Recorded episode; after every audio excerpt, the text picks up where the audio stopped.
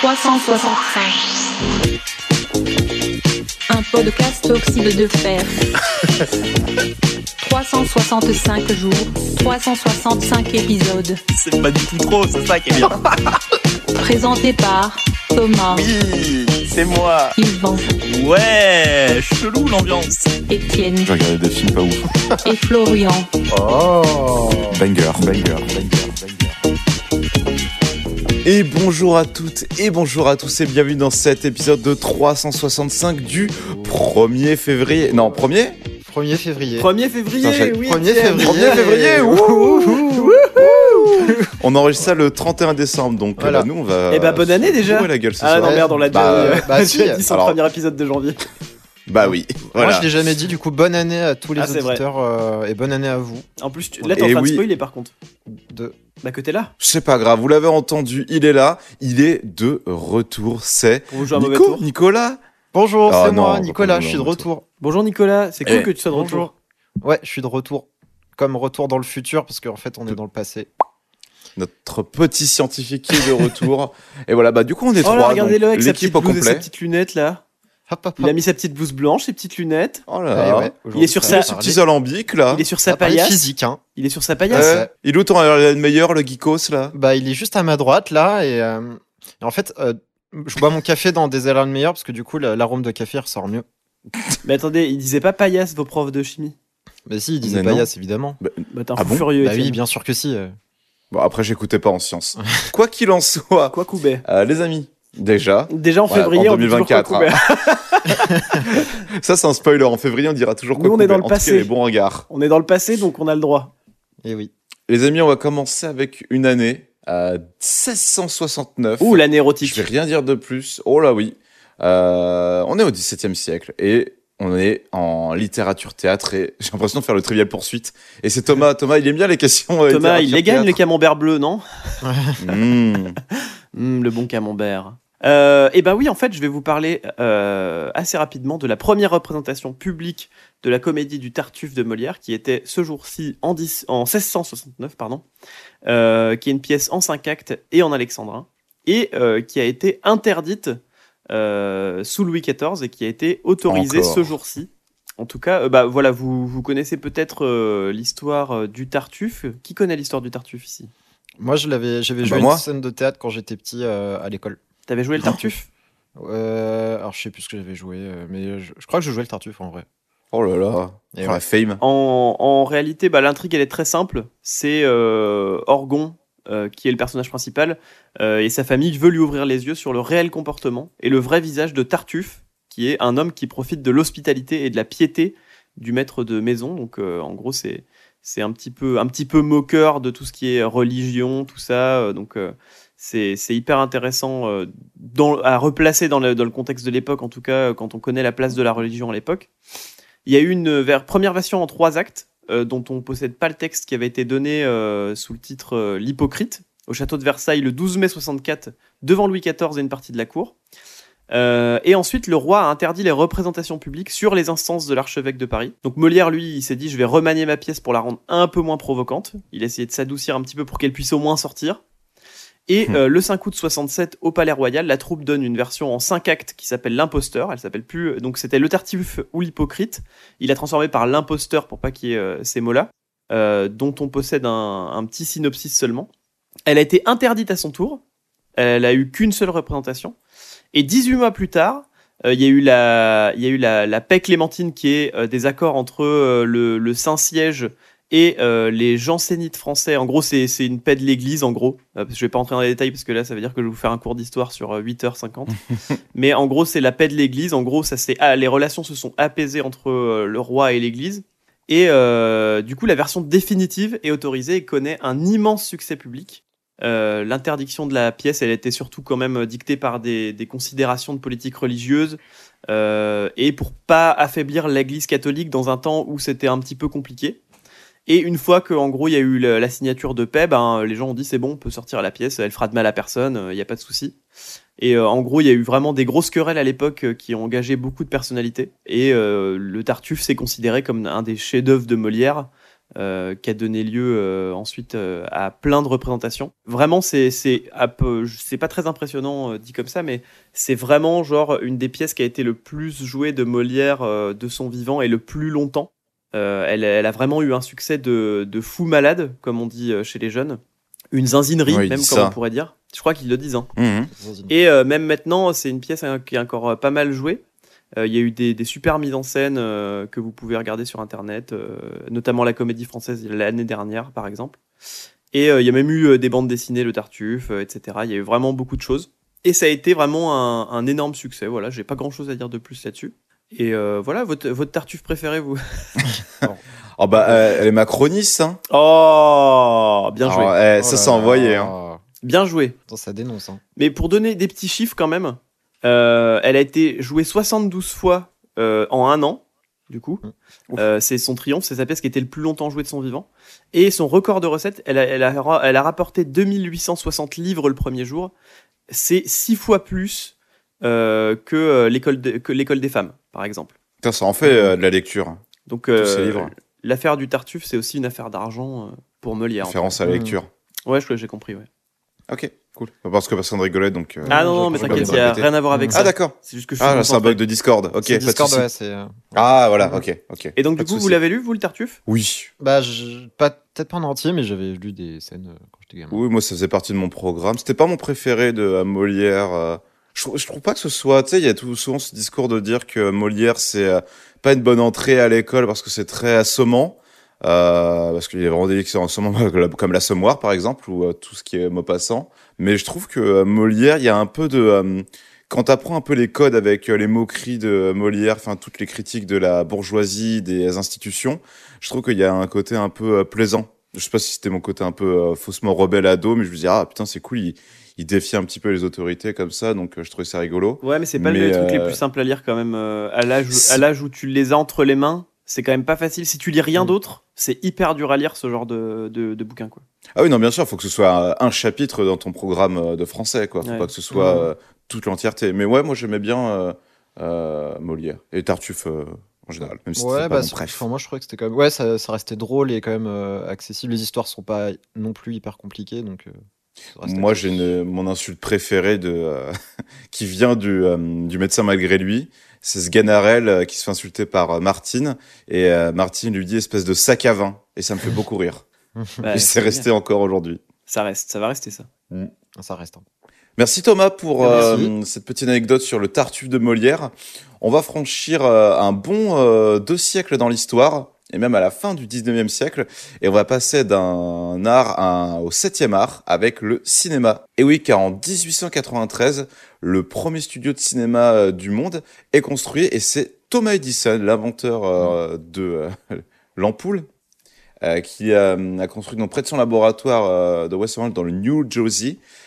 Et ça lui a coûté 50 dollars. Alors, pour euh, vous raconter un petit peu déjà la jeunesse du cinéma, donc il y a toujours, ça s'est toujours un petit peu battu dans l'histoire entre euh, qui a inventé vraiment le média de cinéma.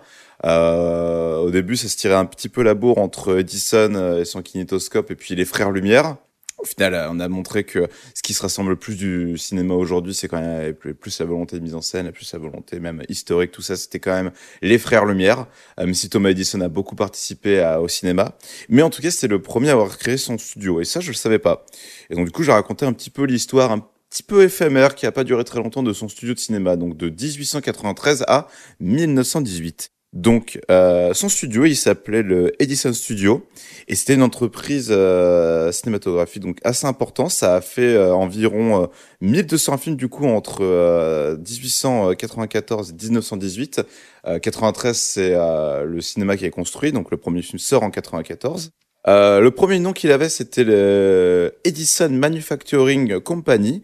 Ça a été ensuite Thomas A. Edison Incorporation. Et euh, donc, comme je le dis, ça a fermé en 1918. Je crois que tu m'appelais, t'as dit Thomas. Et j'ai dit quoi? Ouais, t'as dit Thomas. Non, non.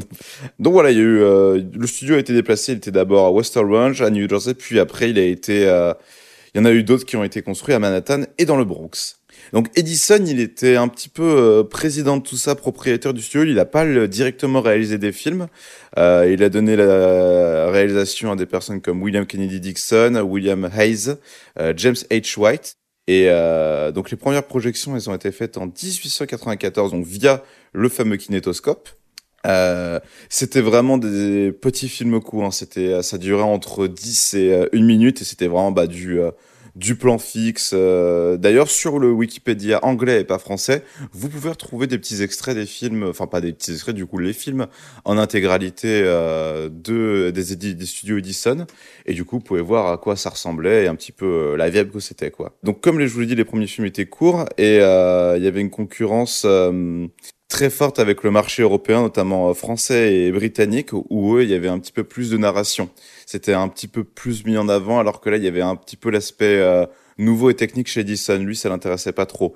Et c'est justement ce qui un petit peu va tuer son studio, c'était que il va se contenter un petit peu de sa technologie et puis même de tout ça, c'est-à-dire que c'est une réussite euh, économique puisque du coup c'était quand même quelque chose d'ultra novateur, mais en 30 ans d'existence à peu près, euh, ça va quand même assez stagner, que ce soit dans la mise en scène, que ce soit dans la technologie ou même dans les ambitions.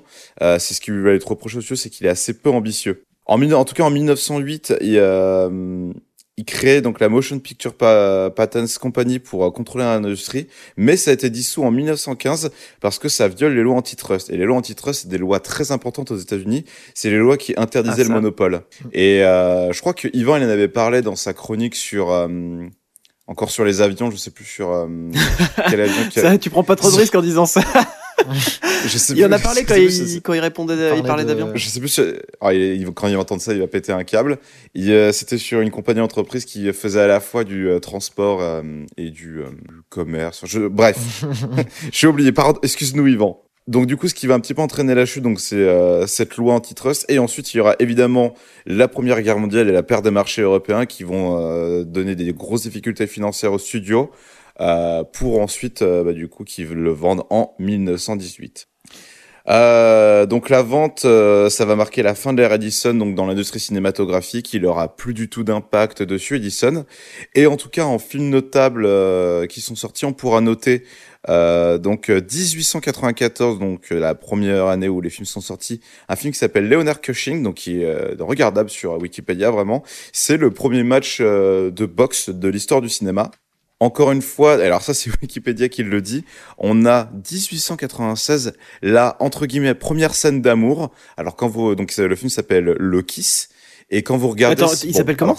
Le- Le Kiss, ouais, Ah, E. J'ai cru qu'il s'appelait le Kist. Ah non, C'est-à-dire, euh, pour une première histoire d'amour, euh, chelou quand même comme titre. peut-être The Kiss, peut-être que c'est ma traduction Kist. qui est approximative, euh, The Kiss. Euh, mais en tout cas, c'est la première scène d'amour euh, de l'histoire du cinéma. Et en fait, c'est pas quand vous regardez le film, c'est vraiment, d'ailleurs, c'est un petit peu gênant.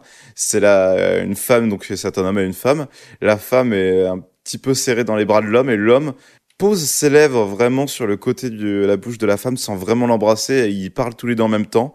Mais en tout cas, voilà, c'était, euh, je suis sûr que ça devait choquer les mœurs à l'époque. Ouh là là. Oh là là. Je Euh, suis toute et chose. en 19... Mm. Ah bah ça, en 1910, on a eu euh, deux films donc du coup que vous connaissez plus. On a une adaptation de Alice au pays des merveilles, donc euh, en 1910 qui est un peu terrifiante, c'est le salon de thé euh, avec des peluches, c'est un petit peu terrifiant là aussi, vous pouvez le regarder sur euh, Wikipédia. Euh, et le, celui aussi, vous pouvez le reg- regarder, c'est euh, la toute première adaptation de l'histoire de euh, Frankenstein, donc le roman de Marie Shelley. Mmh. Pareil, en 1910, et ça pareil, vous pouvez le regarder sur Wikipédia. Voilà, c'était tout pour cette petite histoire éphémère, mais c'était euh, intéressant d'en parler. Euh, Edison, il avait malgré tout euh, eu son studio, ça je l'ignorais, Mm.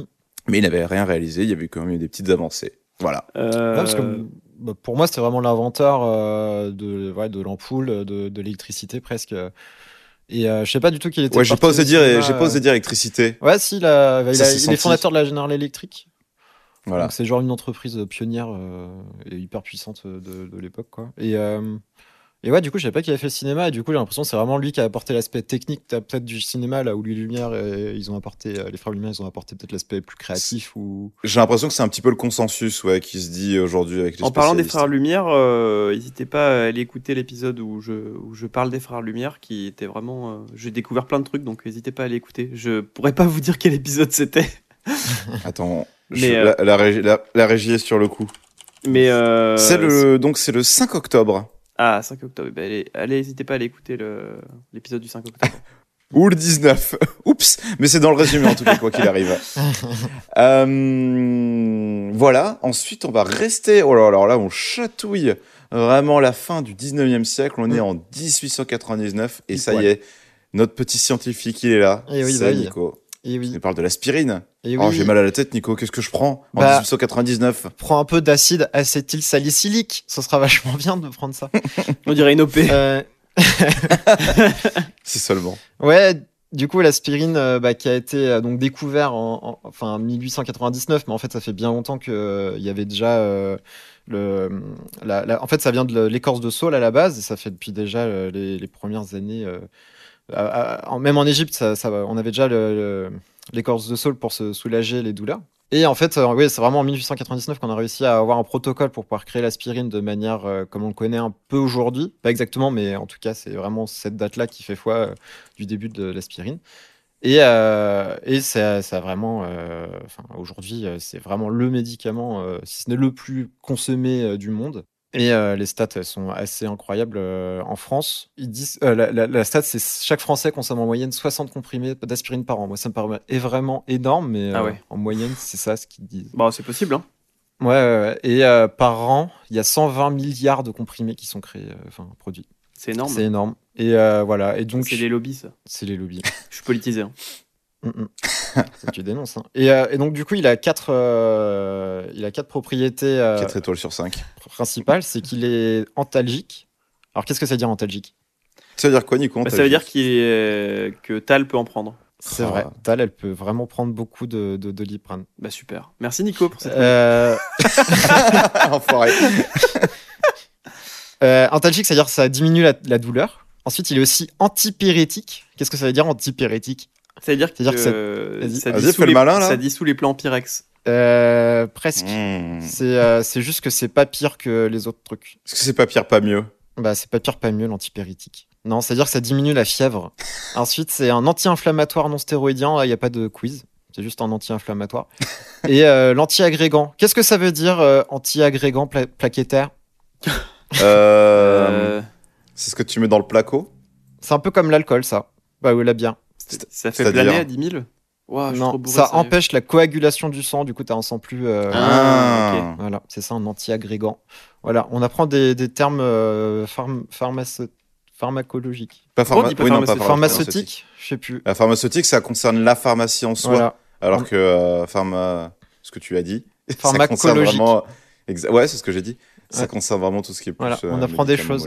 Dans Merci beaucoup, Nico. 365. Merci à vous. Et du coup, je vous confirme, c'est bien l'émission du 5 octobre pour euh, les Frères Lumière, l'anecdote des Frères Lumière et la délicieuse chronique de Thomas. Et d'ailleurs, Et- on vous renvoie d'une émission à une autre, puisque... Euh, Pardon, vous, oui vous en prenez de l'aspirine, vous? Euh, quasi Moi, non. jamais, moi. Quasi Je jamais, suis vraiment. plus Doliprane. euh, Ouais, moi non plus, c'est vrai que j'en prends quasiment jamais de l'aspirine. Voilà. Du coup, c'est pour ça, les 60 comprimés par, euh, par, en moyenne par les Français, ça me m'étonne. Ouais, mais en fait, je pense qu'il y a des gens qui en prennent vraiment beaucoup. Mais ils qu'en freinent vraiment quasi tous les jours. Ouais, je pense qu'il y en a vraiment, c'est... euh, Les gens qui ont des migraines chroniques Quotidien. et tout. Ouais, c'est vraiment, c'est- ouais, café, euh, tartine et aspirine, je pense, pour certains. Oh la vie de fou. Ouais, trop bien le rêve. Ouais. Euh, quotidien de Flo. Et donc, euh, comme je vous disais, je vous renvoie d'une émission à une autre, puisque 1901, c'est la naissance de euh, Clark Gable. Alors, si vous, alors, j'allais dire si vous vous souvenez, mais non, puisqu'en fait, pour euh, tout vous dire, et on en a partagé sur les réseaux, mais depuis, on n'en a pas parlé, il me semble. On en a parlé dans, Euh, le, on dans avait la enregistré- petite annonce qu'on a passée il y a. euh, En décembre, Oui, c'est vrai, voilà, novembre. Flo avait fait une petite annonce. Euh, donc l'émission du 16 novembre qui était censée être notre 30e émission. Euh, aïe aïe aïe, petit problème technique, du coup F- Flo n'a pas pu euh, finir l'épisode euh, en temps et en heure. Donc du coup c'est pas grave, vous l'aurez en 2024. Mais du coup on va pas euh, revenir sur Clark Gable, j'en ai parlé très brièvement dans cette émission. Et ben vous avez juste à attendre euh, 11 mois. Est en février, 10 mois du coup. Et Ça puis va. voilà. Euh, c'est quoi, aurez dis-moi, votre dans une chronique. C'est rien. Euh, Franchement, j'avoue, dans une vie, dans une vie d'humain, Eh, ça, Hein ça fait déjà au moins 30 fois que nous, on a vécu ça. Vous savez que d'ailleurs, ils, ils vont trou- Putain, je diverge complètement. J'ai lu un truc comme quoi euh, des Japonais ont trouvé un espèce de vaccin euh, qui soigne des cellules dégénérantes qui vont doubler l'espérance de vie des chats. Donc ça va passer de 15 à 30 ans. Ah ouais? Voilà. et euh, bientôt sur les humains. Fake news. Ah Bah, je, je sais pas, c'est pas, je suis pas du tout scientifique, c'est toi. On n'a pas le même. Bah, Nico, euh, du coup, on te pose la question. Ouais, bah, coup, moi je pense ouais, que oui, en effet. quand Alors, je pense que d'ici ouais une quinzaine d'années, on aura enfin un vaccin pour euh, vraiment la dégénérescence. Ouais, je suis en train de lire euh, tous les, les papiers de scientifiques. Il y a une vraie euh, ferveur autour de ce sujet-là qui vraiment explose euh, ces derniers temps en médecine surtout. Et, euh, et ouais, d'ici 15 ans, je pense qu'on vivra tous 300 ans. ouais. Mm. D'accord. Quelqu'un qui aurait, aimé, qui aurait aimé vivre 300 ans, mais il est immortel dans la tête de beaucoup de Français. C'est pas no- mon cas. Euh, c'est 1939, la naissance de Claude François, chanteur et danseur français. Ouais, pas mal, hein. Merci. pas mal, pas mal. Euh, Et c'est Thomas, pardon, qui nous en parle. Oui, bien sûr. Eh ben, De écoutez, l'horrible on, Claude on François. fera, on fera une petite, euh, on fera des petites imitations à la fin, mais Claude François, surnommé Clo-Clo, né en Égypte, euh, mort dans le 16e, Ah, étonnant. euh, chanteur, danseur, musicien, producteur musical français. Euh, il a eu 15 années de carrière euh, seulement. Je- pardon, je viens de me rends compte, je suis débile. On a parlé d'Edison. La transition était toute trouvée avec l'ampoule et euh, Claude François. Ah Ouais, oui. Dommage. Je, je regrette. Du Si, si Edison n'était pas né, Claude François ne serait pas mort. Putain Euh, il a eu que 15 années de carrière, ce qui est quand même ouf quand on voit l'impact euh, qu'il a eu en termes de en termes de musique et en termes de popularité, il a, il a eu que 15 ans de carrière. Il est né à 30, il est mort à 39 ans. Il est né à 39 ans. Il est mort à 39 ans, donc euh, autant dire que euh, il a pas beaucoup eu le temps de faire de chansons, mais il a quand même fait des chansons incroyablement célèbres comme Belle Belle Belle, cette année-là, Le lundi au soleil, Le téléphone pleure, Magnolias Forever, Alexandrie Alexandra, comme d'habitude. Euh, que des bangers. D'ailleurs, vous pouvez aller écouter l'épisode où on parle de My Way, de Comme d'habitude, euh, qui est un vrai. épisode. Donc cherchez, démerdez-vous. Et euh, je veux pas faire c'est aussi régie. un entrepreneur. Il a dirigé, il a créé le magazine Podium. Euh, il a eu une agence de mannequins, euh, une revue de charme qui s'appelait Absolu, euh, qu'il a revendu un peu après, et une marque de parfum aussi. Donc il a eu, il a eu vraiment beaucoup de choses. Au niveau de sa carrière, bah, euh, on, on connaît le succès qu'il a eu. euh, il, a, il a commencé à chanter sous un pseudo qui s'appelait Coco. Voilà, il a, il a changé sous, sous- sous pseudo. Il a enregistré son premier disque qui s'appelait le Nabout Twist, en version française et en version arabe. Le Nabout. Euh, la chanson a été bien reçue en Afrique, elle n'a pas re- rencontré de succès en France. Euh, et ensuite, il a, ren- il a rejoint le groupe Les Gamblers et euh, il a joué pendant tout l'été 62 à Saint-Tropez. Et de retour à Paris, il a, si- il a signé un contrat de 5 ans avec, avec une maison de disques. Il a obtenu son premier succès avec Belle Belle Belle, qui était une adaptation d'ailleurs de Girls Girls Girls des Mhm. Everly Brothers. Et ensuite, voilà, on connaît tous succès, reconnaissance, euh, l'apparition des Claudettes, donc ces danseuses, en 66. Mmh. Et euh, il a été sur la photo du siècle, qui regroupait euh, 46 vedettes euh, françaises du yéyé. Vous pouvez aller taper euh, photo du siècle. Il y avait beaucoup, il y avait toutes les célébrités de l'époque. Euh, la consécration, c'est euh, son contrat chez, euh, chez Philips qui arrive à son terme, et lui, du coup, qui fonde sa maison de disques, Flèche, euh, voilà, où il, il a pu avoir plusieurs personnes dans sa maison de disques. Euh, il, a, il a fait une tournée en Afrique à ce moment-là, il a fait un passage à l'Olympia, donc il a joué à guichet, guichet fermé pardon, pendant 16 jours d'affilée. Ah ouais. Donc voilà, il a fallu beaucoup de coke, je pense, pour tenir les 16 jours. Et euh, voilà, beaucoup de, beaucoup de succès par la suite, euh, et puis surtout postérité, jusqu'à sa mort qu'on connaît tous le 11 mars à 14h45. Euh, il est mort d'un œdème pul- pulmonaire qui a été provoqué par une électrocution accidentelle dans sa salle de bain alors qu'il prenait un bain. Euh, Hmm. Voilà, il était un peu maniaque, donc il a voulu redresser l'applique murale de travers de sa baignoire. Ses doigts sont restés collés au cuivre euh, parce que les fils Ouais. étaient en partie dénudés. On ne sait pas si c'est un, un suicide ou si c'est accidentel. Euh, Ça a été classé en accidentel, mais euh, voilà. On ne saura jamais. Euh, comment parler de Claude François et ne pas parler des, des problèmes qu'il a, qu'il a pu poser Ah, dans, dans sa vie? Donc euh, voilà, il, a, il, a une, il avait une conception très libre du couple. Il disait qu'il était très, très fidèle, très jeune et qu'ensuite il est devenu euh, très volage. Euh, il a eu beaucoup de relations avec ses fans.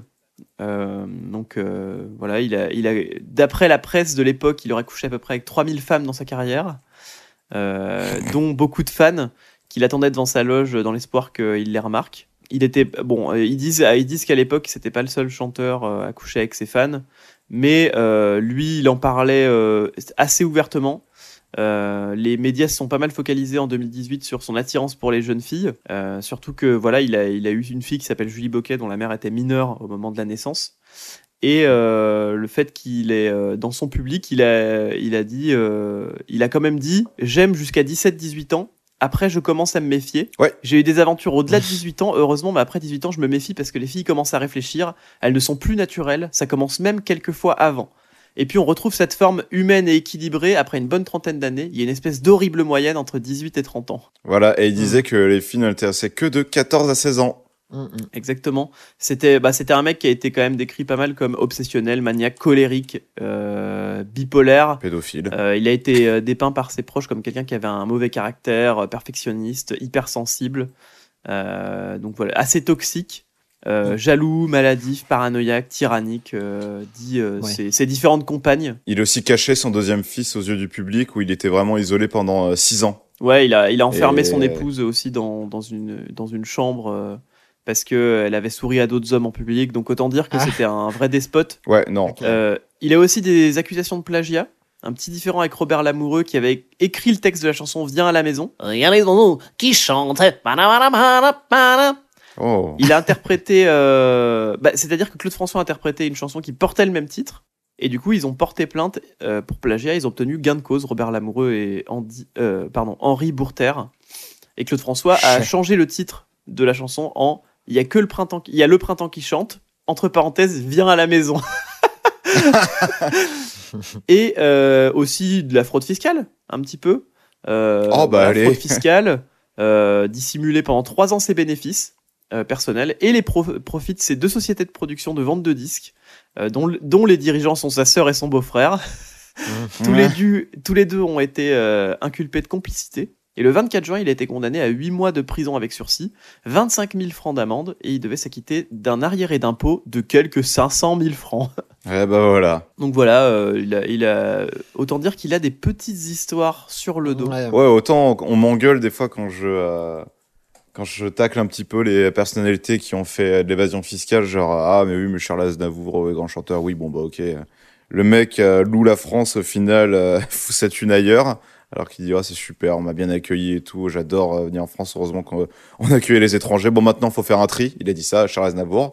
Donc bon, bref, mais euh, ouais non Claude François, euh, dangereux hein. D'ailleurs, Dangereux, euh, hein, c'est quand même. Euh, sur, le- au niveau des chiffres, en 15 ans, il a fait 27 albums. Donc on parle de Joule.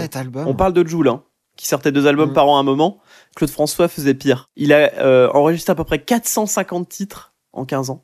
Euh, et euh, Dans les 27, il y en a aucun qui est post-mortem? euh, non, non, il a, il a édité 27 albums de 62 à 78. Après, il y en a eu d'autres Ouais. euh, post-mortem, mais, mais là, il, il en a fait 27 de son vivant, Putain. en tout cas. Ah ouais, non, mais Il a c'est- commercialisé hein. à peu près 400 chansons, donc 59 en langue étrangère. Et il y a une cinquantaine Ah ouais de titres qui sont restés à l'état de maquette euh, inédite. Et euh, il y a des titres qui ne veulent rien dire vraiment. Et n'hésitez pas à écouter par exemple la chanson de Claude François, Le Reggae, qui est une chanson où il parle Ah du oui, reggae, qui est mais catastrophique. Il y a vraiment des chansons sur 450 titres. En fait, il y a forcément des chansons que vous connaissez Oui, pas de Claude bah. François qui sont catastrophiques. Donc n'hésitez pas à aller fouiller un petit peu. Des fois, on découvre des petites pépites comme cette chanson, Le Reggae. N'hésitez pas à aller l'écouter. Et il y a cinq. Quelles sont, à votre avis, les cinq chansons préférées des Français de Claude François? Il y a un Euh, sondage en 2003. Alors, Belle, comme Belle, Belle. d'habitude, Alors, en comme premier, à votre avis, c'est laquelle? C'est pas comme d'habitude. Elle est deuxième. Belle, belle, belle. euh, Belle, belle, belle est première. Bien joué. ok, Alexandrie Alexandra. Quatrième. Ouais, Alexandra. Euh, Vous avez dit Belle, belle, belle première. Comme d'habitude, deuxième. Alexandre Alexandra, quatrième. Euh, Il y en a une qui, euh, qui fait référence au début de la semaine. un lundi au soleil. Lundi au soleil. Cinquième, et il en manque qu'une. Euh, Si j'avais un marteau. Non. C'était, c'est, Euh, cette année-là. Ah bah oui, putain. évidemment. Adapté de euh, December du groupe Four Seasons, euh, Ouais. sorti un peu plus tôt. Il a adapté beaucoup de chansons, hein, Claude François. Sans si t'en sors euh, 450 en 15 ans, c'est que forcément. Oui, euh, tu, tu prends ce qui marche bien à l'étranger et tu le mets à la Oui, et tu clair. le mets en français, ouais. Il y en a, eu, il y en a Ouais, beaucoup des chansons de Claude François qui sont euh, des adaptations. Ça se faisait beaucoup à l'époque en plus. Ouais. Voilà pour Claude François. Et vous, euh, vous, vous aimez bien Claude François? Moi, j'aime beaucoup le film Podium avec Poulvord. Je le trouve très très bien. Mm. Je l'ai pas vu depuis longtemps. Euh, malheureusement, c'est Yann Moix et ça parle de Claude François, mais euh, mais le film est vraiment sympa, je trouve. Et en plus, et vraiment, je, je l'ai regardé vraiment un bon paquet de fois, je pense. Et je le trouvais très très cool et très drôle en plus à l'époque avec Jean-Paul Non. Pod- Podium, c'est pas mal. Bah, il y a aussi le biopic Clo-Clo de euh, Florian et Mylène Ossiri. Donc, euh, la vie de Claude François en soi euh, m'intéresse pas trop, mais le film reste euh, malgré tout bien réalisé, bien fait, avec quelques bonnes idées de mise en scène. Mais non, moi, Claude François, même. en fait, ça, ça rejoint un petit peu une esthétique un petit peu. euh, démodé, désuet, Bah, vraiment, oui, les, les Claudettes, tout ça. Enfin, tu vois, il y a des trucs qui peuvent bien vieillir, tu vois, genre, bah, tout ce qui est le rock des années 70, le rock progressif, Pink Floyd, Bowie, etc., ça vieillit bien.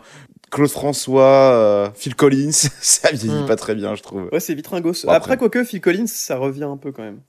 Ouais, Claude François, c'est vraiment marqué les années. Enfin, c'est marqué quoi. C'est soit les années 60. euh, Ouais, mais Bah, tu vois, comme ça une euh, toute- Puis comme ça a été une toute petite période, comme ça a été que 15 Ouais. ans, je pense qu'en plus, forcément, Oui, mais- c'est vraiment figé dans le temps, quoi. Puis ça renforce, ouais, c'est ça, et en plus ça renforce la légende. Mais t'as raison, le fait qu'il soit mort prématurément, ça, c'est plus ancré, bah, comme avec euh, le grunge du début des années 90 et Nirvana. Mm. Comme ça a duré euh, que le temps de trois albums, euh, je crois six ans, même pas.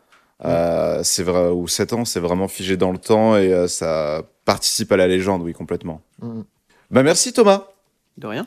Euh, si euh, Claude François avait une force euh, de volonté pour draguer des mineurs, euh, Nico, lui en 1944, va nous parler d'une autre force. Et je le laisse continuer. Qu'est-ce que c'est Nico en 1944 Ouais, alors en 44, bah, Seconde Guerre mondiale, et euh, donc le 1er février, c'est euh, l'appel de, Charles de Gaulle qui va unifier tous les mouvements euh, résistants en France pour n'en faire qu'un et donc être plus fort face à la tyrannie nazie. Voilà, pas grand chose d'autre à dire là-dessus, c'est juste que c'est vraiment la date qui fait qu'il y a vraiment une résistance en France. Non, mais c'est toujours important de s'organise noter. euh, de manière euh, globale et c'est plus des petits des petites unités par-ci par-là euh, qui agissent dans leur coin. C'est vraiment une unité qui fait vraiment front face à, aux nazis et qui a vraiment participé à, à la libération de la France un an après. Voilà, rien de, Bah, super. rien de plus. euh. Merci beaucoup Nico. De toute façon, tu gardes la main. Euh, Eh oui. À peine, euh, à peine trois ans plus tard, il s'est passé quelque chose d'autre, une naissance, et c'est Mike Brandt. Eh oui. Raconte-nous un petit peu. Et oui, Mike Brandt. euh, alors de son vrai nom, euh, Moshe Brand. J'espère que je le dis bien. euh, je suis pas sûr. Je suis sûr que je l'ai mal dit. Euh, donc c'est un Israélien qui est né donc à Nicosie en le 1er février 47. Et donc c'est un chanteur à, à succès surtout en France. Et c'est assez curieux parce qu'il est israélien, qu'il a vécu toute son enfance en, Fran- en Israël. Enfin, l'État d'Israël qui venait d'être créé. Et, euh, et euh, en fait, il a été, euh, il a été révélé, enfin vu- repéré par euh, Carlos, truc de fou. Carlos Tiroli Papon. et, euh, et Sylvie Vartan euh, euh, quand il était encore euh, tout jeune, donc vers euh, 17-18 ans. Et, euh, et il a été emmené en France pour chanter des chansons françaises, alors qu'il parle ni français ni anglais. Enfin, il parlait vraiment pas Mhm. la langue, mais il chantait vraiment les chansons. Il avait une voix, euh, une voix qui plaisait vraiment bien à l'époque, que je trouve aussi très euh, caricaturale en fait. Enfin, très euh, une voix de crooner. euh, bon. euh, et, euh, J'aime les filles. Un peu comme ça, hein. Non, vraiment. hein. Ouais, je vais faire une petite imitation. C'est comme ça que je t'aime.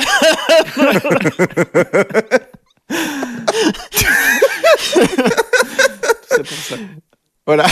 Bon, c'était surtout Oui, il a pas hein. Ah merde, on n'a pas Ouais, fait le concours d'imitation de Claude François d'ailleurs. C'est vrai. Oh, Voilà, en tant que j'y suis, hein. Je me lève.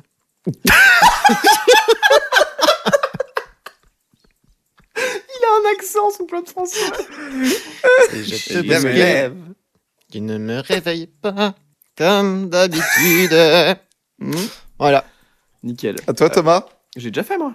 Oui, il a fait. Ouais, mais on le fait à la suite, comme ça. Euh, Comme ça, on peut comparer. L'éléphant ne pleure quand elle ne vient pas. Ça te va? Pas mal. Et toi? Vas-y. Je me lève. Et je te. C'est Je te bouscule. Pour l'instant, c'est une catastrophe. on n'est pas très bon, hein. Bah voilà, en fait, faites une tier list. Mais attends, Mike Brandt, il y, a- il y a quoi comme. euh, c'est quoi sa chanson la plus connue à Mike Brandt? Euh, bah, alors, il y a que je t'aime. Laisse-moi t'aimer. Ah. Laisse-moi. Euh, non, c'est pas. C'était que. Thème.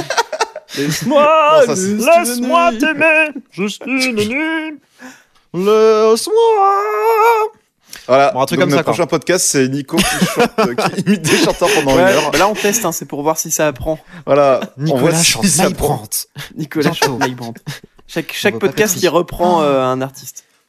Je rêverais de faire les, tu sais, les KDO, les Jean-Michel avec, tu sais, Ah dans le même décor et juste toi qui fais des imitations. oh. Ah oui, c'est ma prière c'est aussi, il a fait, d'accord. Ouais, donc des, des, vrais, des vrais tubes en fait. hein. Enfin, vraiment, qui ont marqué euh, les- années 70 en petits France. cylindres et tout. Et, euh, et du coup, donc, il a eu une enfance vraiment difficile, euh, une mère dépressive, enfin, les parents issus de, enfin, de la répression juive. donc, Vraiment une, une enfance pas cool. donc du coup, il était dans la vie très dépressif également et il est mort à so- 28 ans. Il, a sauté de- du sixième étage. Ah. Il est pas Voilà. rejoint le club des 27. Il est pas, euh, non, pas loin. Hein. Pas loin, pas Eh loin. euh, putain, à, à, à trois mois près. Hein. Il est mort le 25 avril. Ah, euh, bah ouais. enfin, au 1er février. Il aurait pu être dans le club. D'ailleurs, en 27. parlant de ça, j'ai- fêté mes 27 ans, moi, il y a pas longtemps. Ah oui. Aïe aïe aïe. voilà, voilà. J'espère que 165 et Oxyde de Fer deviendront célèbres. Ou pas.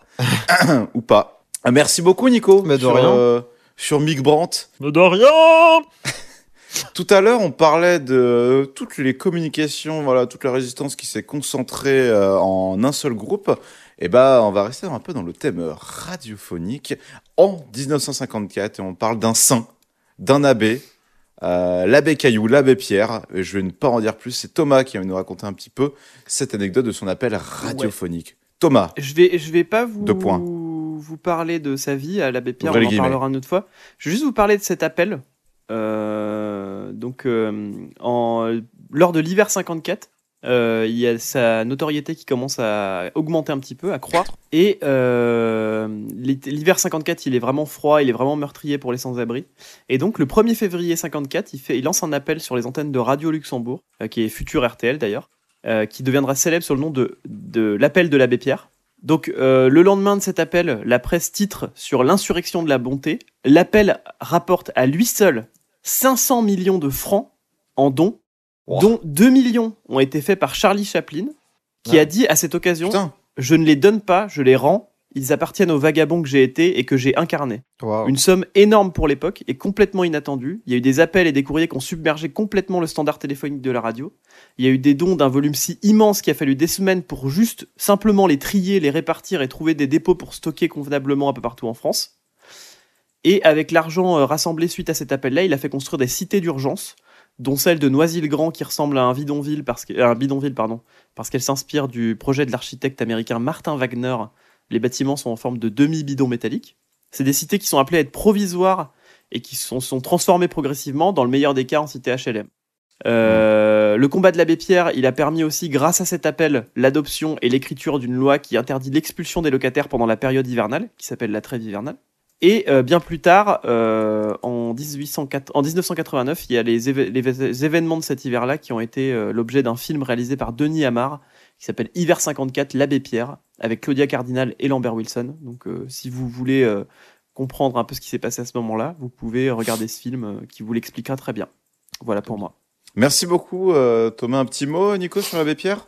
Euh, Une invitation euh, oh, alors, oui, euh, donc, le, sans, sans logis, vous pouvez venir euh, chercher euh, de manger euh, dans, dans les, les- Non. Ah, je m'arrête, hein. Je m'arrête, hein. Après, l'abbé Pierre a fait, un, a fait un album, tu pourras faire des reprises de ses chansons. En tout cas, vous avez remarqué que l'imitation de Nico de l'abbé Pierre a été un petit peu hésitante, un petit peu incertaine. et c'est euh, tout le sujet euh, de 1976. Et c'est d'ailleurs Nico qui nous en parlait. Je dis rien, mais Nico, il frappe à la porte. Toc, toc, toc. Qui knock Qui est là? C'est Werner. Werner, Werner qui? qui? Werner Heisenberg. Euh, du coup, donc ouais, euh, Heisenberg, euh, donc un, un- un scientifique, euh, un physicien allemand, donc de, de l'époque bah, de la deuxième guerre mondiale. donc c'est un gars qui est très tôt très très fort en, en maths. Le gars, il, il, avait, il a fini son doctorat à l'âge de 22 ans. Euh, donc 22 ans, normalement on finit vers 27 ans, 26 ans son doctorat, parce qu'il faut au moins 3 ans plus faire euh, les études avant. Oh, c'est long. Et il a fait, il a, il a sauté les écoles, enfin le- les, les études préparatoires, parce que euh, avant ça, il, euh, il faisait déjà des maths de son côté pour les, pour les skipper quoi. Et euh, donc euh, il est très fort, il s'intéresse à tout et et euh, très vite il, il va donc euh, dans les, la meilleure université euh, allemande à, Munich et, il rencontre donc Bohr et Max Born donc deux physiciens très reconnus et très importants de l'époque également. Et il va être, il va être, il va être dit que Heisenberg est le créateur de de la physique quantique. Rien que ça. Ah ouais. Et, euh, et donc, euh, enfin, il va faire des études là-dedans. Et euh, il va également créer donc le principe d'incertitude, qui dit que euh, même d'ici 1000 ans, 1000 2000 ans, on pourra jamais avoir une euh, mesure précise d'un élément d'un électron, par exemple. Un électron, il va avoir plusieurs propriétés, donc genre le spin, sa vitesse, sa longueur d'onde. Et on pourra jamais avoir une vue globale de toutes les variables en un seul moment à cause de ce principe-là d'incertitude. Parce que le fait de regarder une variable, ça fait qu'on peut pas regarder les autres. Voilà, j'essaye de, de le vulgariser parce que c'est beaucoup plus compliqué que ça, mais euh, en gros, ça dit que même avec les meilleurs outils possibles, on pourra jamais euh, tout comprendre en un instant T de tout, de, de- des particules euh, quantiques. Et pour sortir ça, faut être plutôt très puissant. Euh, après, donc lui, il était allemand euh, et il était très patriotique euh, de la- l'Allemagne de l'époque. Et euh, C'est-à-dire, Qu'est-ce que tu Et, veux dire euh, par là qu'il était dans le Troisième Reich et qu'il n'a pas voulu forcément partir. euh, ouais, voilà, il est plutôt resté même. Et, euh, et donc il a plutôt lui œuvré euh, en, en face en fait du projet Manhattan euh, pour que ce soit les Allemands qui aient la bombe nucléaire en premier. hmm. Et lui il se posait pas trop de questions. Lui il était juste intéressé par le fait de découvrir euh, plus que ça dans le, enfin de découvrir plus de choses au niveau de du nucléaire quoi. Donc euh, voilà. Euh, bon, et il a donc donné son nom euh, plus tard euh, à un célèbre personnage de série euh, qui me, je pense que vous, vous connaissez euh, tous deux. Ah, mais c'est lui qui a donné son nom Oui. perso, c'est pour ça? Ah oui, bah c'est c'est lui parce qu'en fait lui c'était un- vraiment un physicien très D'accord, reconnu et du Ah, coup je savais pas qu'il avait donné son nom. Ouais, Ils avaient Walter donné White dans, Breaking Bad. Oui, Walter Bad, White le dit, est très fan euh, de Ah oui, oui. Voilà. c'est vrai. Et du coup c'est pour ça qu'il a pris son nom à lui dans la série Breaking Bad. Voilà, voilà. Incroyable. Bah ouais. Merci beaucoup, Nico. De rien. Euh, alors, on va franchir le bug de l'an 2000. Yeah. Et du coup, d'ailleurs, on est en 2000 pile. Et euh, Oh là là. oh là là, attention, les droitistes, là, ça va parler de gauche. C'est la lutte finale. La réforme des 35 heures, ouais ça Oh là là, Mais on bosse plus, hein. c'est pas, euh, c'est pas encore euh, la panacée, mais c'est déjà une avancée, on va dire. C'est une mesure mise en place par le gouvernement, le saint gouvernement Jospin, à partir de l'année 2000. Ah, Et euh, l'âge d'or, comme on dirait, est obligatoire pour toutes les entreprises à compter du 1er janvier 2002, euh, qui fixe la durée légale du temps de travail pour un salarié à temps plein à 35 heures par semaine, en moyenne annuelle, au lieu des 39 heures précédemment, en contrepartie d'une plus grande flexibilité des horaires. Et euh, ça s'inscrit dans la continuité des lois de réduction de la durée légale du travail, notamment mise en place des 40 heures par les accords Matignon en 36, qui ont participé à l'histoire de la réduction du temps de travail en France. Euh, donc le but c'était de défendre euh, un progrès social, de dire que les gens euh, travaillent moins et puissent avoir du temps pour les loisirs ou pour leur famille. C'était aussi, aussi. pour consommer aussi, hein, bien sûr. Mm. Aussi inspiré par une logique du partage du travail.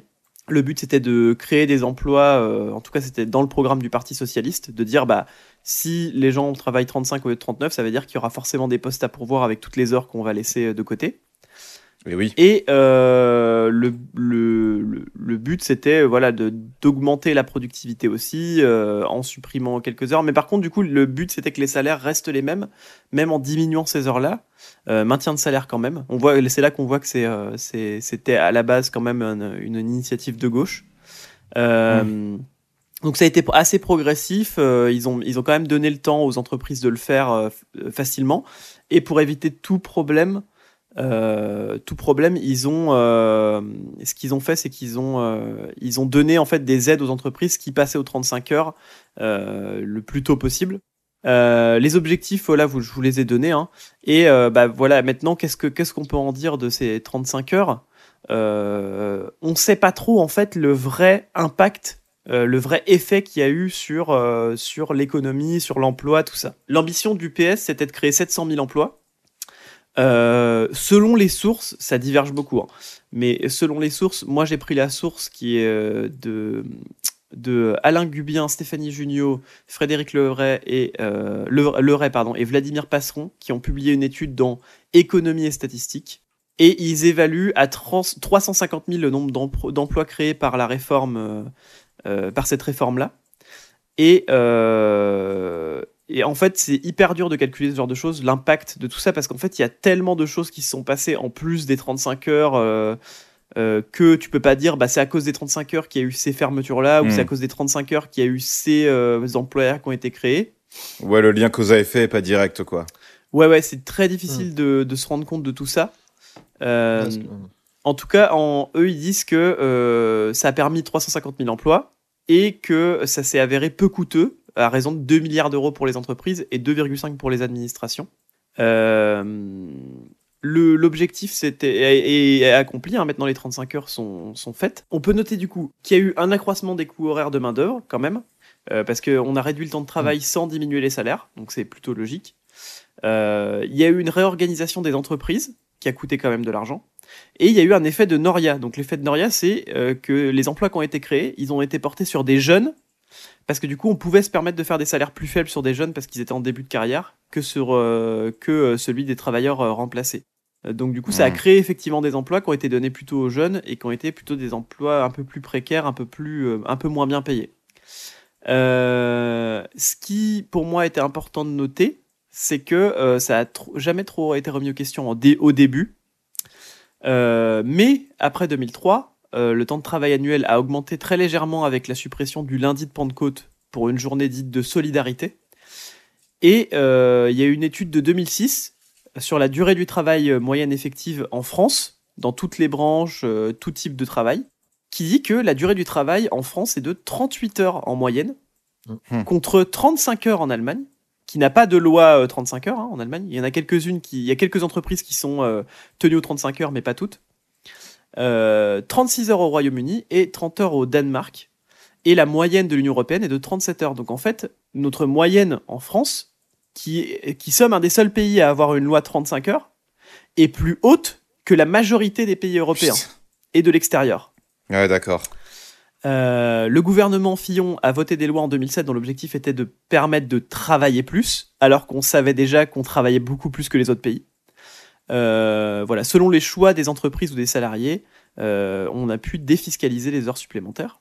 Et euh, cette remise en cause des 35 heures, l'idée que la réduction du temps de travail créerait des emplois, elle irait de pair avec une remise en cause de l'intervention de l'État dans le champ de la réglementation du temps de travail. Et en 2015, donc près de 15 ans après le vote de la loi, le sujet a été ramené sur la table par le ministre de l'économie de l'époque, Emmanuel Macron, à Euh, l'organisation, à l'occasion du- de l'université du Medef. Et euh, ça a été remis sur la table. Ça n'a pas été si débattu que ça parce que je pense qu'il y a eu des levées de boucliers assez rapides. Et en 2015, il y a eu un sondage euh, réalisé pour Libération qui révèle que, euh, contrairement à certaines idées reçues, 52% des Français interrogés sont favorables au maintien de la loi des 35 heures. C'est tout.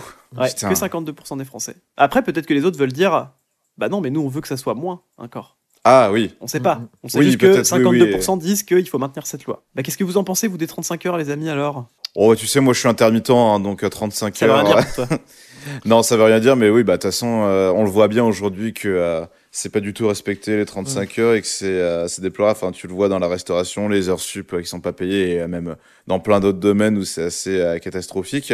Et puis même maintenant, il y a une espèce de euh, de phénomène qui s'est normalisé, c'est les 40 heures. Euh, proposer des 40 heures payées comme des euh, comme des 35 heures. En fait, quand tu Mhm. euh, débutes un petit peu, j'avais une amie qui cherchait du travail et qui recherchait un petit peu. Et vraiment, les gens proposaient des semaines de 40 heures, enfin des 30 heures, mais payées comme des 35 heures, quoi. Et moi, ça m'a du rendu fou de voir qu'en 2006, c'est-à-dire 4 ans après, euh, après l'application offi- normalement officielle des 30 travail à 45 heures, qu'on soit toujours euh, 35 heures, qu'on soit toujours le pays avec la moyenne, une des moyennes de, Ouais, bah. de temps de travail la plus élevée. Quoi. C'est complètement dingue. Ouais. Bah, je pense que bah, les cadres, du coup, ils travaillent beaucoup plus que 35 heures en moyenne, je pense. Oui, je crois qu'il y a eu des Euh, aménagements pour les cadres quand même. Euh, je crois qu'ils ont le droit de travailler plus. Ils avaient le droit de travailler plus de 35 heures dès euh, le début de la loi carrément. Euh, Mais euh, comme nous, on veut dire que c'était gouvernement Jospin et rappelons-le sous Chirac, hein, malgré tout. Mais c'est vrai. Mm. Donc voilà, on, on en veut plus nous.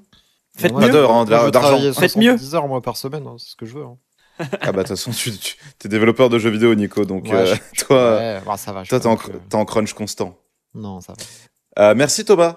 Euh, on aime bien parler de la gauche, ça c'est sûr. Maintenant, on va parler espace et futur et Wikipédia. Ouais. Donc ça, c'est les mots-clés. Ce n'est pas un...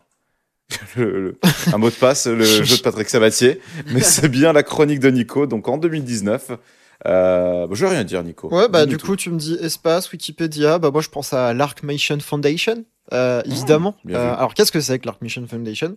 Bah, je connaissais pas. euh, genre, je, lisais du coup la, page Wikipédia et en gros, c'est un organisme à but donc non lucratif qui a pour objectif de, de laisser derrière nous des archives de l'humanité, donc soit sur la Terre, soit en orbite autour de la Terre, pour que si jamais euh, la civilisation telle qu'on la connaît aujourd'hui disparaissait ou que, euh, que quoi qu'il arrive, on puisse avoir des traces de l'humanité euh, plus tard. Et donc dans cette optique-là, en gros, il y, a, donc, ça y a vraiment deux branches de ce que je comprends. C'est qu'il y a une branche qui va faire des recherches pour trouver les matériaux les plus durables dans le temps. Donc on parle de milliards d'années qui résistent à des températures jusqu'à 1000 degrés. Et une autre branche qui va donc justement envoyer ces, ces, matériaux-là un peu partout, donc soit dans l'espace, soit en orbite autour de la Terre, soit euh, sur la Lune, sur Mars, histoire que euh, du coup euh, on puisse, si jamais quelqu'un arrivait sur notre, dans notre système solaire, qu'il puisse comprendre qu'il y avait une histoire de, de l'humanité. Et donc, qu'est-ce qui a été décidé? C'est que il y aurait donc les, les pages de, de- certaines pages de Wikipédia qui seraient inscrites donc dans ce de son, dans ce disque. Donc ils appellent ça un disque. Ah, mais je les ai déjà vus ces disques, ouais. C'est en quartz et en gros c'est donc imprimé dans, dans du quartz. et Ça tiendrait donc des milliards d'années sans, sans, sans broncher quoi. Ah putain, oui, je l'ai sous les yeux. Ah C'est oui, assez fou, putain. C'est assez fou, hein. Et, euh, et du coup, ouais, ils auraient. Donc, il y aurait Wikipédia, il y aurait le projet, projet Gutenberg dedans, et il y aurait des, les travaux sur le génome humain pour expliquer qu'est-ce qu'on était euh, en tant qu'humain, qu'est-ce à quoi ça se correspondait, et qui, avait, qui a fait donc ces traces-là, en fait. Et, euh, et du coup, euh, donc à la base, c'était euh, sur la Terre, parce que bah, on pouvait pas trop les mettre en, en, en orbite, orbite, autour ouais. de, de, de la Terre. Mhm. Mais du coup, là, depuis euh, 2020, euh, à peu près 2018. Bah, je crois que c'est au JO depuis 2020, le lancer de disques dans l'espace. Ouais, bah c'est ça. Et en fait, les, les athlètes, ils lançaient vraiment loin les disques. Et en fait, euh, là, à Paris 2024, le but, c'est de envoyer en orbite euh, via, La euh, stratosphère. C'est sponsorisé par Jacques Cheminade.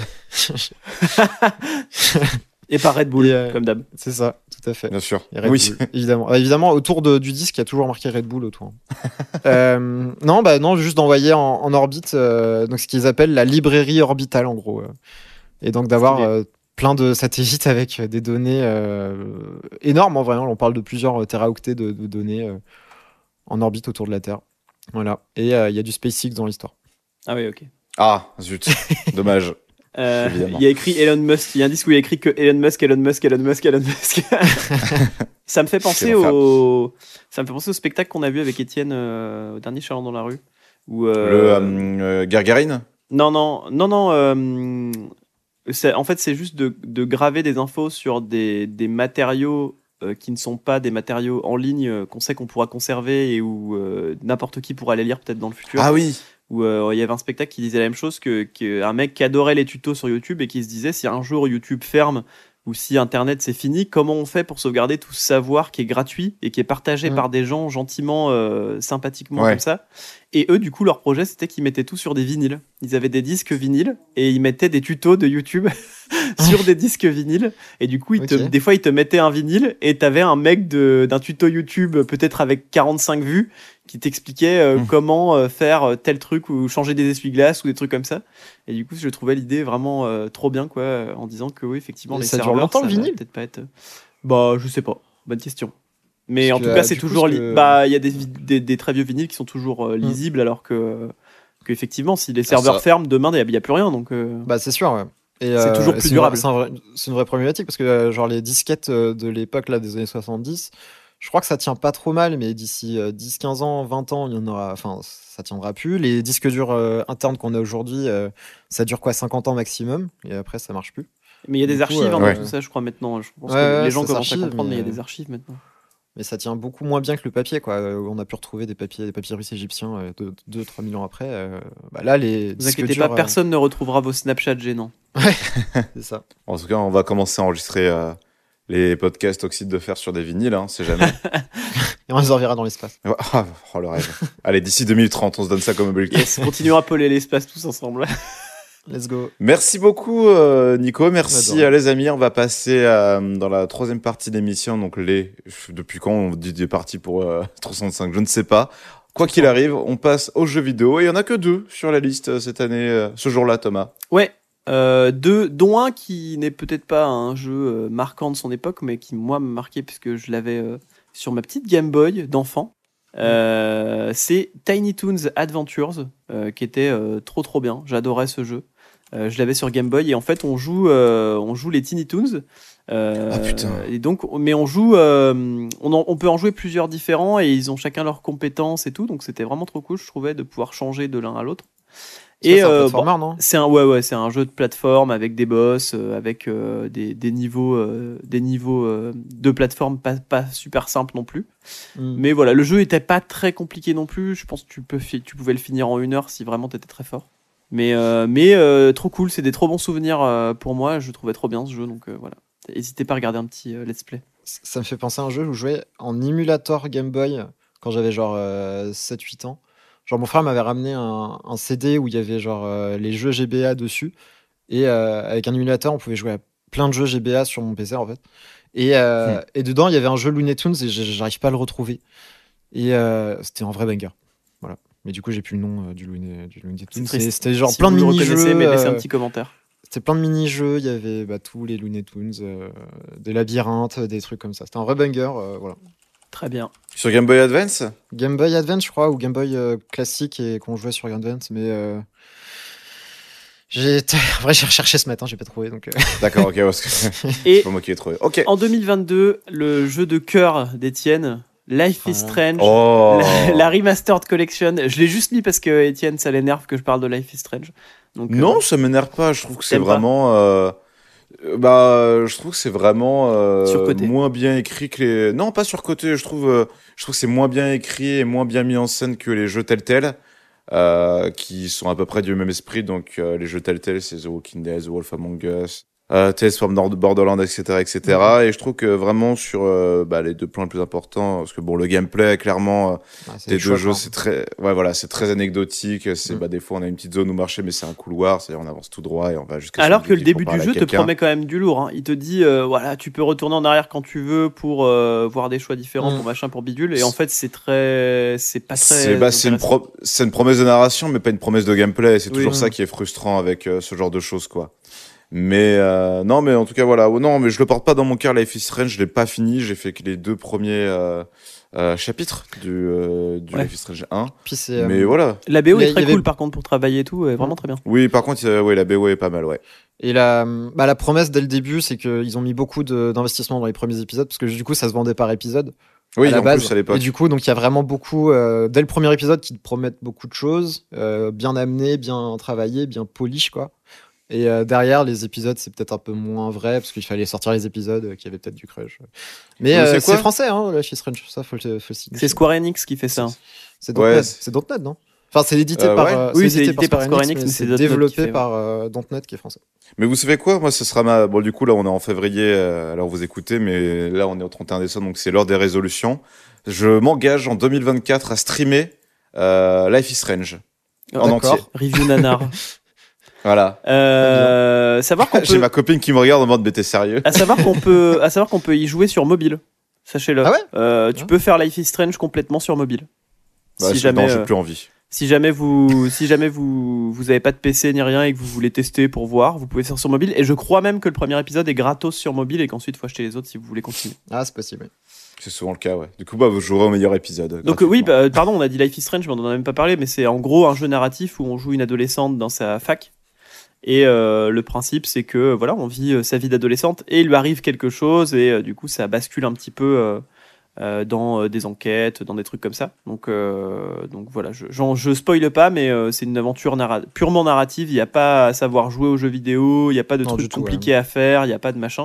Si vous aimez juste les histoires, qu'on vous raconte des histoires d'une manière un tout petit peu Mhm. différente, vous pouvez jouer Bah, à une histoire interactive, ouais. c'est- Ouais, histoire interactive. choix, T'as Ouais, voilà. des branches qui vont se Et- créer. euh, voilà. Oui, voilà, et sans partir sur des branches trop compliquées, en fait, l'avantage malgré tout, c'est que l'histoire reste cohérente, et c'est un Mm. peu le problème de tous les jeux euh, Quantic Dream, avec euh, Beyond Two Souls, euh, Evil Rain et le dernier des trois Become Human, c'est qu'en fait, il y a, on te vend beaucoup d'embranchements possibles, mais au détriment d'une certaine cohérence, euh, incohérence, pardon, avec euh, l'histoire et les persos, et au final, tu euh, cherches au- plus ta petite bête de ça, c'est pas logique. Bah, puis même Euh, au, dé- détriment de, au détriment d'une vue de raconteur d'histoire, d'une vision de raconteur d'histoire. C'est-à-dire, tu sais pas trop ce qu'on veut te raconter parce que du- selon la fin, ça raconte ça. des choses totalement différentes, donc tu peux pas du tout savoir euh, quel est l'objectif de Mm. l'histoire, quoi. C'est ça, Quantic Dream, c'est oh là là, regardez, on a beaucoup d'embranchements, regardez, on a des acteurs euh, réels qui sont là et tout. Oh là là. Bah d'ailleurs, je vous invite à écouter le fin du game sur Detroit Become Human qui explique Oh. vraiment très très bien euh, ce, ce problème-là.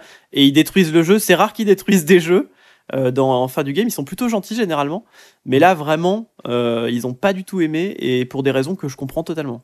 Oh oui, oui, bien sûr. Bah, après, tu sais, on... après, voilà, euh, si vous aimez euh, ce genre de jeu, si vous aimez juste être porté par une narration, une vision, ou que ça vous Ah, moi j'ai euh, beaucoup aimé les jouer, mais hein. je con- j'ai beaucoup aimé y jouer, à, par exemple à Detroit Become Human. Par contre, euh, je comprends complètement tous les défauts qu'on y trouve et je suis 100% d'accord avec, euh, avec ça. quoi. Je l'ai fait deux fois des trois pour euh, voir vraiment les embranchements, j'ai détesté. Parce que moi j'y ai joué avec quelqu'un, du coup on s'est vraiment bien marré. J'ai joué avec Flo, euh, j'ai- on les a fait tous les deux avec Flo euh, pendant le confinement et euh, on a passé un bon moment. Ça nous a fait nous évader un petit peu, on était contents. Et c'est là la grande force de- du jeu de l'année 2023, euh, Baldur's Gate 3, où il y a vraiment Oh, pareil euh, Oui, bah, des embranchements où toi tu là c'est beaucoup moins un film interactif, c'est vraiment un jeu euh, où Là, tu oui, vas avoir des actions, mais t'as tour vraiment par une, narration à Oui. embranchement euh, énorme et qui est cohérente de tous les choix que tu fais quoi. Et on digresse, mais en vérité Mm. il n'y a pas énormément de fins différentes.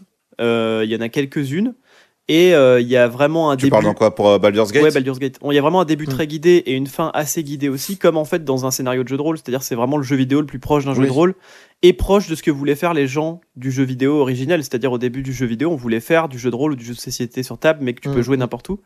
Et euh, du coup, ça se rapproche vraiment de cette expérience-là où c'est, bah, t'as un début assez guidé, une fin assez guidée, au milieu, tu fais tout ce que tu veux, même des trucs de fou euh, qui peuvent arriver, qui n'étaient pas prévus, etc.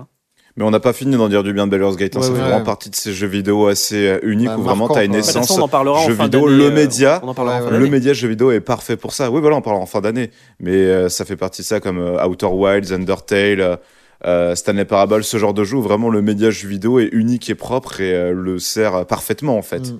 Mais euh, voilà, bon, on a assez divergé Ouais. sur le jeu vidéo. Merci Thomas. Euh, tout de suite, on passe au film, générique film, euh, Flo. 365.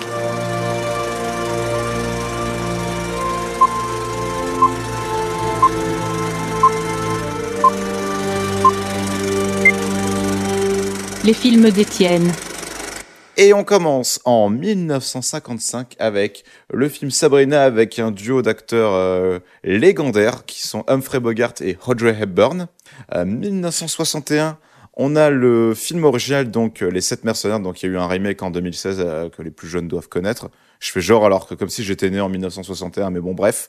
Euh, à savoir que Les Sept euh, Mercenaires c'est grandement inspiré de euh, Les Sept Samouraïs le film de Kurosawa qui est sorti quelques années auparavant. On est en 1973, Johnny s'en va en guerre.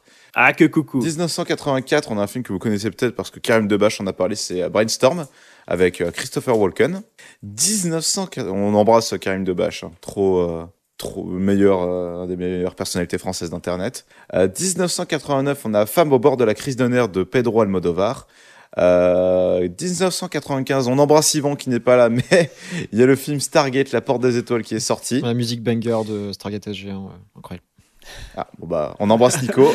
On embrasse les geeks. Moi, je voyais juste Stargate, je voyais juste passer sur NRJ12, je me disais, c'est quoi ce truc de nerd mais pareil, je voyais Avec ça. Et l'acteur euh, l'acteur noir avec ses peintures sur, la, sur le visage et tout. Mais qui est la voix de C'est c'est vraiment de- de cheapos Kratos. de fou. Ah, c'est la voix de Kratos. C'est la voix de Kratos, c'est le gars de, qui, qui a présenté les Game Awards. Enfin, c'est. euh, Ah oui, c'est vrai. Mais je trouvais ça. Ah, c'est le, comédien de euh, doublage de Kratos. ouais, de ouais. En regardant à l'époque, déjà, je trouvais ça cheap. Mais la musique est Euh, folle. Et puis aussi euh, Dwight euh, de The Office qui est fan de Stargate et qui est vraiment montré ça de manière euh, ridicule, ça renforce un petit peu le mythe. Euh, 2006, triple sortie, mais Double merde. ouais. Euh, on a donc dans un premier temps les Bronzés 3, Aïe, aïe. donc le retour là, grosse euh, merde. des Bronzés, voilà. Dommage. Je m'en souviens que mes parents étaient très hypés. Ah bah non, mais, Mais, mes euh, parents étaient hyper hypés aussi, parce que les deux premiers sont vraiment bien pour le coup. euh, même à Ah ouais. remater maintenant, c'est toujours aussi drôle, alors que les bronzés Les 3, Bronzés ski, déjà à l'époque c'était nul à chier, et maintenant, même Mm. maintenant à posteriori, c'est nul quoi, c'est vraiment éclaté. Même eux l'ont admis que c'était nul. Ah bah ouais, hein. bon, de toute façon c'était vraiment pour la thune, hein. c'était l'espoir de l'hôtel du Splendide quand c'est un peu à se faire vieux, l'âge d'or était passé Ouais, depuis longtemps, ils se sont dit allez, on y retourne. En parlant d'y retourner, on a Bambi 2, euh, Nul. toujours la même année, donc euh, 2016, donc euh, c'est- les raisons sont un peu euh, étranges d'avoir fait un Bambi 2, donc c'est pas un séquel, c'est ce qu'on appelle un mid-quel, C'est-à-dire que euh, c'est un complément de l'histoire originale, donc ça se passe au milieu du film. Pourquoi? En plus, c'est même pas, un- c'est sorti donc en 2006, mais le film original est sorti en 42, donc il y a même pas une histoire d'anniversaire de, euh, c'est les Mhm. 80 ans et tout machin. Je ne sais pas. Ouais. Euh, 2012, on a un film que euh, j'avais vu sans aucune ambition. C'était déjà le titre me fait mourir de rire. C'est Tucker et Dale Fight le mal. Donc fight, ils l'ont accordé donc au pluriel en français, donc ENT. Et c'est une espèce de parodie de slasher.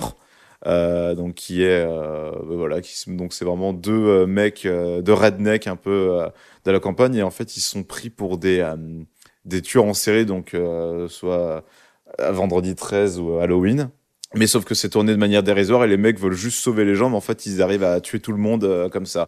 Et l'ai vu donc du coup en 2012, je sais pas ce que ça vaut aujourd'hui en 2024, mais moi ça m'avait fait rire à l'époque. Euh, 2017, on a Moonlight et Jackie. J'ai pas vu Moonlight, mais j'ai vu Jackie. Mais Thomas, toi tu as vu Moonlight, tu peux peut-être nous en dire deux mots? Bah, je suis pas bien placé. Moi, j'avais pas du tout. J'avais pas trop aimé. J'avais trouvé ça sympa, mais euh, je sais plus pourquoi je. Je, je sais plus pourquoi je m'étais dit en sortant du ciné que j'avais pas aimé. Euh, C'était il y a très longtemps. Parce qu'il a volé l'Oscar à La La Land. Non, non, mais je sais plus. Je sais plus pourquoi, mais il m'avait pas tant plu que ça. Faudra peut-être que je le revoie a posteriori. Euh, mais j'en attendais autre chose, je pense, et, euh, et c'était pas ce que j'attendais. Mais, euh, mais je me souviens que par contre, j'avais trouvé, j'avais trouvé ça hyper bien réalisé, j'avais trouvé ça très joli, j'avais trouvé ça bien joué. La, lu- la lumière est folle. Mais j'avais, je sais pas, il me semble que j'avais trouvé bleu. que ça amputait vachement euh, le côté sentiment et tout, qu'on qu'on montrait pas les choses difficiles comme s'il fallait les cacher, mais je sais pas, j'ai peut-être mal interprété en plus à l'époque. euh, voilà, je, je regardais pas beaucoup de films à l'époque, donc euh, un film un peu auteur, je pense que ça m'a déstabilisé surtout. Et du coup, on a Jackie, donc film euh, biopic donc sur l'après mort de Kennedy, donc vraiment sur la femme donc JFK. Et donc pareil, un film euh, très intimiste, très euh, très solennel, donc vraiment tout en douceur sur euh, donc euh, Jackie, donc porté par Nathalie Portman. C'est aussi d'ailleurs le dernier rôle de feu John Hurt. Et pas exceptionnel Jackie, mais il réussit tout ce qu'il veut raconter dans son intimité, donc toute l'ambiguïté et l'image que les gens avaient de Jackie Kennedy dont, on peut avoir aujourd'hui. Donc il y a une espèce de double vision à l'époque aujourd'hui qui peut être similaire, similaire et un petit peu contradictoire. Donc ça reste intéressant malgré tout si cette histoire-là vous intéresse en tout cas. Et 2023, on a oh, deux films vraiment pas ouf aussi. On a euh, Knock at the Cabin, donc de chez, chez Might Night, euh, M. Night Shyamalan. Moi, je suis pas un grand défenseur de Shyamalan. Je suis pas un plus. grand admirateur à part euh, Incla- Incassable et euh, Sixième Sens. Euh, voilà, Le- tous les autres, euh, Le Village, Split, euh, c'est euh, The Sign aussi, c'est ça, non? Euh, oui, signe. voilà, ouais, enfin bref. Oui, Signe, voilà, pardon. Ouais, bon, voilà, je suis pas du tout, du tout fan. Euh, c'est des films à gros, euh, puis là, il est sorti récemment avec Old. C'est des films vraiment à pitch. euh, pour attirer un grand public euh, à base de twists parce qu'il en a fait un petit peu sa marque de fabrique mais c'est jamais bien fait et tu avais un truc aussi à nous dire sur la fin de Don't Knock at the Cabin donc euh, watch out euh, for les spoilers Euh, non, mais je vais pas spoiler du coup la fin, je, je t'en parlerai en off, mais en tout cas, dire que euh, Knock at the Cabin, euh, le film est vraiment pas si mal, je trouve, dans son déroulement euh, à certains moments, Euh, mais je trouve qu'il est complètement surgâché par sa fin qui tombe à plat, vraiment, vraiment à plat, quoi. Euh, la fin, je l'avais trouvée vraiment nulle, scandaleuse presque, et je m'étais dit, mais que c'est c'est censé être un livre qui a fait euh, beaucoup de bruit et tout, donc euh, je veux dire, parce euh, que c'est adapté d'un livre c'est pas ouais, c'est ça, c'est adapté d'un livre. Le livre est pas, a pas l'air si malin quoi. S'il se termine comme ça, je trouve ça vraiment nul quoi. Et en fait, en fouillant Mais- un peu, j'ai j'ai vu que euh, Shyamalan avait changé la fin du livre et j'ai lu la vraie fin du livre qui est vraiment très bien. Pour le coup, c'est une super idée, un super twist, un super truc. Et il a retiré tout ce qui fait ouais le sel du. En fait, il avait retiré tout ce qui faisait le sel de l'histoire du livre quoi. Bah écoute, je pense que ça peut intéresser euh, certains auditeurs et auditrices. Donc écoutez, bon bah attention, partie spoiler là pour les euh, deux prochaines minutes. Désolé Nico, on te prend un petit peu en otage également, mais euh, je Terrible. pense que ça peut intéresser les gens qui ont vu le film et qui ont envie d'entendre cette version, et même les gens qui n'ont pas l'intention de voir le film et qui ont juste envie de savoir en quoi la fin du livre est mieux. Donc on t'écoute Thomas. Euh, donc dans le livre, euh, Andrew, donc celui qui, est, qui, qui doit faire euh, le, le choix à la fin, il s'empare de l'arme, il tue Adrian. Je sais pas si tu te souviens du personnage d'Adrian. Ça là, tu me racontes la fin du film ou du film Non, dans Ou le du livre. livre, pas. Ok. Il tue ouais, Adrian. Il se bat ensuite avec Léonard, donc euh, joué par Batista. Et C'est vrai, ça. lors de leur empoignade, leur empoignade, il tire avec l'arme et il tue accidentellement la gamine, Wen. Ah Euh, dévasté, il se laisse attacher par Eric et Andrew. Euh, mais il annonce que la mort de la fillette n'a pas arrêté l'apocalypse car il ne s'agit pas d'un choix de famille et donc euh, qu'Andrew ou Eric, il faut qu'il y en ait un des deux qui meure. Et euh, Sabrina laisse le choix au couple. Si Eric hésite, Andrew le convainc que tout est faux malgré les images des informations montrant les événements dramatiques qui se déroulent partout dans le monde. Sabrina se suicide et le couple décide de rester ensemble. Et avec cette fin, la famille en fait fait pas le choix et euh, et, euh, et la gamine condamne le monde. et la gamine meurt et condamne le monde. C'est ça. Bah, c'est c'est évident pourquoi cette fin n'a pas été gardée. C'est une vision de producteur où il fallait finir sur un happy ending. C'est ça. C'est vraiment dommage parce que je trouvais cette fin hyper couillue et hyper bien de dire euh, ils ont jamais réussi à choisir et en plus euh, à cause de tout ça ils ont buté la gamine et c'est l'apocalypse quoi. Je trouvais ça vraiment Ouais. mieux. Peut-être que le film raconte mieux aussi vraiment euh, cette montée un peu en tension et ce pourquoi du comment, parce que c'est c'est très malvenu dans le film. Enfin, tu euh, poses plein de questions, plus de cohérence que des questions. Ouais, oh là là, mais qu'est-ce qui va se passer? La tension est jamais créée par le manque de cohérence, le manque d'information. C'est très mal équilibré. Mais euh, Dave Bautista, encore une fois, je le répéterai jamais assez, mais euh, Il est très il bien joue dans très bien et c'est le meilleur euh, catcheur qui est transitionné en acteur, de loin, de très très loin. Euh, merci Thomas. On a, eh oui, donc 2023, on a aussi Astérix, l'Empire du Milieu, le Astérix de Guillaume Canet, La catastrophe. qui est là. Donc euh, voilà, et puis bah, ensuite on passe au dicton et au euh, et au prénom du jour. Oui, bonne fête au Ella et ses variantes comme Ellie, euh, aussi au Berched, au Félicité, au. Ignoroc, au Perpétue, au Révocatus, au non. Saturnin, au euh, Sévère et au, enfin au Sigbert et au Viridiana. Euh, Ah ouais. On leur souhaite toutes et tous une bonne fête. Je pense que là, on a touché beaucoup de gens en France. Je pense Ouais, qu'elle est, je elle est pense très vraiment, sévère. là, euh, sévère. Et au Sévère moins et très sévère. 30%. Bravo. Si sévère, sévère.